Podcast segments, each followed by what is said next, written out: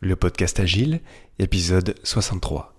Rejoignez la communauté et n'hésitez pas à partager votre avis. Bonne écoute.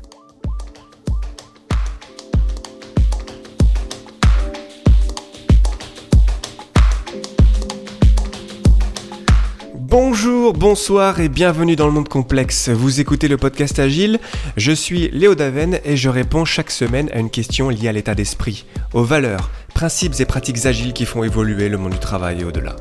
Merci d'être à l'écoute aujourd'hui et retrouvez tous les épisodes sur le site web du podcast, lepodcastagile.fr. Aujourd'hui, qu'est-ce qu'une histoire d'utilisateur?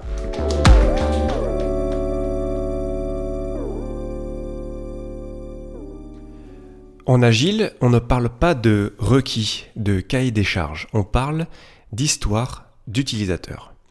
Et ça sonne bizarre, on va pas se mentir, euh, histoire d'utilisateur, c'est assez étrange la première fois qu'on le voit.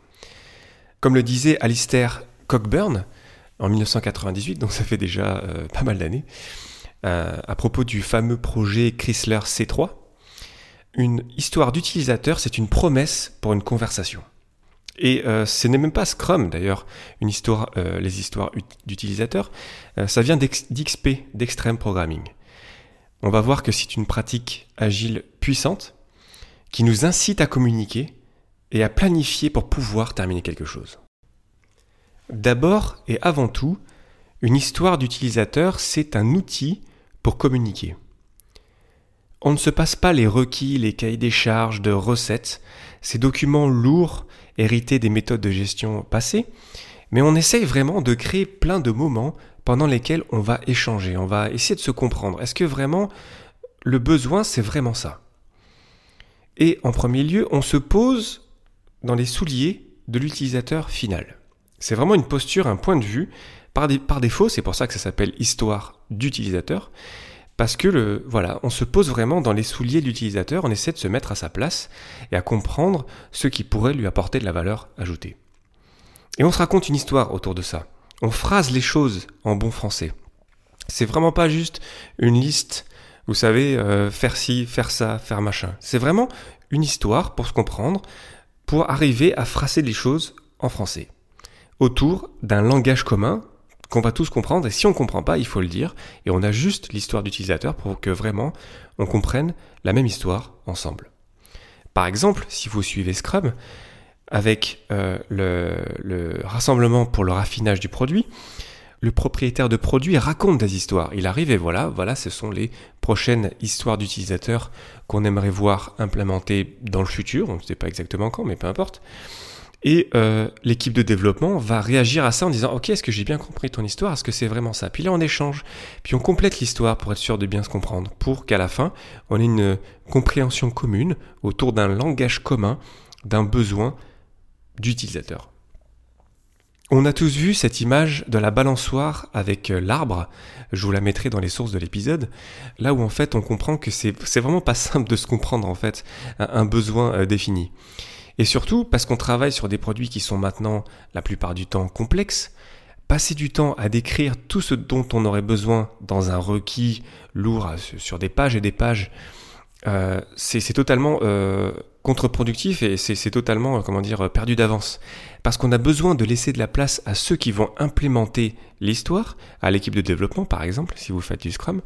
Et ensuite parce que ce serait une perte de temps, parce qu'on ne sait pas vraiment ce qu'on veut, parce que c'est difficile de vraiment phraser les choses, c'est difficile de, de tout définir autour d'un besoin dans le monde complexe. Parce que voilà, c'est complexe et on a besoin d'échanger. Donc si on prend le cas, si je reviens euh, dans le raffinage du backlog, donc ça fait un premier échange, mettons, autour d'une histoire.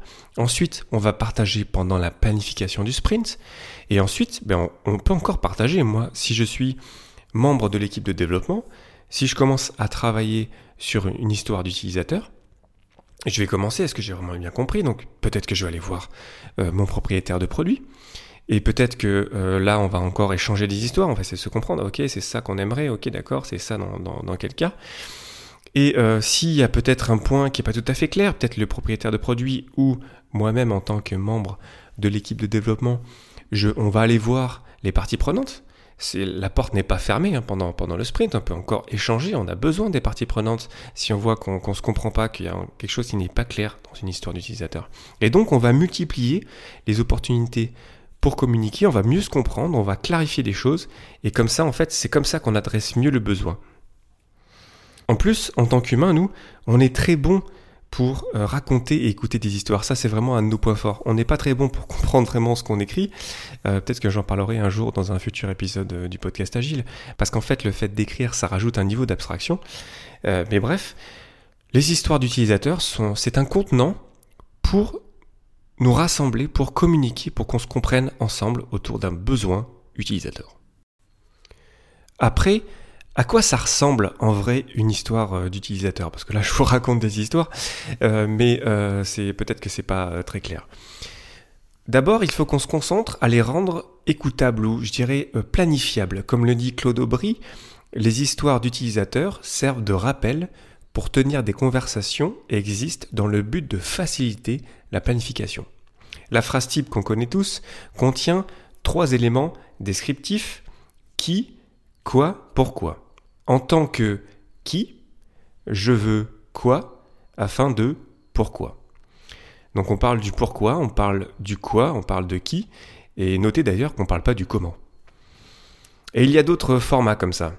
Dans le but de recevoir un bénéfice, en tant que rôle, je peux faire ceci, faire ce, réaliser ce désir. Autre exemple, en tant que rôle, je peux réaliser ce but pour que, pourquoi. Autre exemple, en tant que qui, quand, où, je veux ça, parce que, pourquoi. Quatrième exemple, en tant que persona, vous savez, c'est en marketing, on, fait des personas, je peux quoi, pour que, pourquoi. Donc ça, je vous mettrai aussi pareil euh, sur, le, site du podcast Agile euh, ces, autres exemples, mais le, retenez le, principal qui est en tant que qui, je veux quoi, afin de pourquoi. Mais attention, c'est plus qu'une phrase. Là, donc, euh, vous imaginez bien qu'il faut remplacer en tant que, par exemple, moi, Léo Daven, je veux vous partager des épisodes chaque semaine afin de, je sais pas pourquoi, pour partager des choses avec vous. Voilà. Donc euh, ça c'est une base, et puis après c'est plus qu'une phrase, hein. ça c'est vraiment, on parle vraiment de la base, mais on peut avoir aussi une description pour euh, euh, alimenter l'histoire.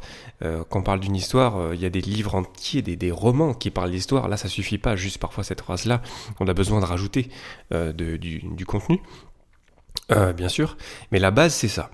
Et la rédaction d'une user story en anglais se fait en trois étapes incrémentales qu'on appelle les 3 C, donc la carte, donc on va écrire, on va va écrire la carte, en fait, on appelle ça une carte ou euh, un, product backlog item en anglais, donc ça va être euh, un, élément du backlog de produits. Donc on, décrit ça. Ensuite, euh, la conversation, donc comme je disais dans la première partie, on, échange autour de, cette histoire d'utilisateur. Et ensuite, on confirme, donc on, définit ce qu'on appelle des critères d'acceptabilité, d'acceptation pour valider que cette histoire d'utilisateur, lorsqu'elle est terminée, qu'est-ce que ça veut dire? Donc ça, je répète les 3 C, carte, conversation, confirmation, pour décrire le besoin, échanger autour du besoin et définir euh, quand est-ce qu'on va pouvoir l'accepter, quand est-ce qu'il va être terminé. Une autre bonne pratique, c'est le, fameux euh, sigle INVEST pour indépendante, négociable, valorisable, estimable, suffisamment petite et testable. Donc ça, pareil, ça c'est très connu, donc je mettrai des liens dans les sources de l'épisode. Mais l'idée principale, c'est qu'on puisse terminer euh, cette histoire d'utilisateur dans un sprint. Parce que si on n'arrive pas à la mettre dans un sprint, on a un problème, parce que euh, si c'est trop gros, par exemple, il faut la, découper en, plus petites histoires.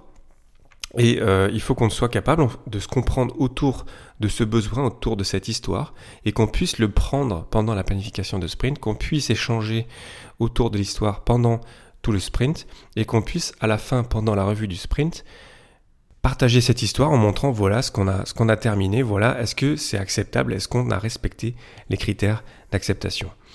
On a aussi les critères de démarrage qu'on utilise pendant la planification du sprint. C'est surtout utile pour l'équipe de développement pour valider qu'elle puisse vraiment démarrer en fait euh, sur euh, l'histoire d'utilisateur. L'idée principale, c'est que ça soit planifiable, qu'on puisse vraiment finalement la, la partager, la comprendre et la terminer dans le but de pouvoir la partager pendant la revue du sprint. Pour conclure, qu'est-ce qu'une histoire d'utilisateur? C'est une pratique agile assez fine qui vient d'extreme programming et qui est, je pense, et mine de rien, très puissante.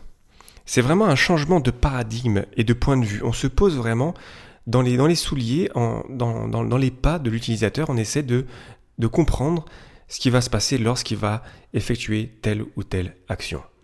Attention de ne pas retomber dans des, dans des requis, dans des histoires d'utilisateurs qui sont vraiment très longues, très, très complètes, avec beaucoup de contenants dedans. On veut aussi euh, garder le minimum euh, nécessaire dans ces histoires d'utilisateurs, qu'on pense et qu'on reste lean quelque part. Et puis les histoires évoluent au fur et à mesure des événements du sprint, comme j'ai dit, du raffinage du backlog jusqu'à la planification, jusqu'au sprint en fait, la vie du sprint, la vie du sprint backlog, jusqu'à la revue. Parce qu'on travaille sur quelque chose de complexe, il faut qu'on échange plus, et les histoires d'utilisateurs sont justement là pour ça. En fait, ce sont des conteneurs à conversation. Merci à Laurent Prodon de chez LIP qui a préparé une présentation et dont je me suis inspiré. Et euh, pour terminer, euh, j'ai une question pour vous. Est-ce que vos histoires d'utilisateurs sont vraiment placées du point de vue de l'utilisateur?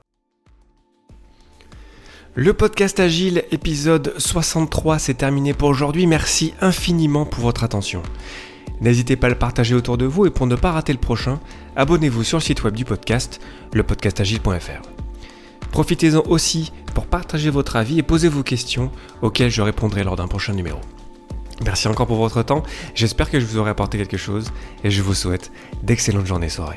Rendez-vous au prochain épisode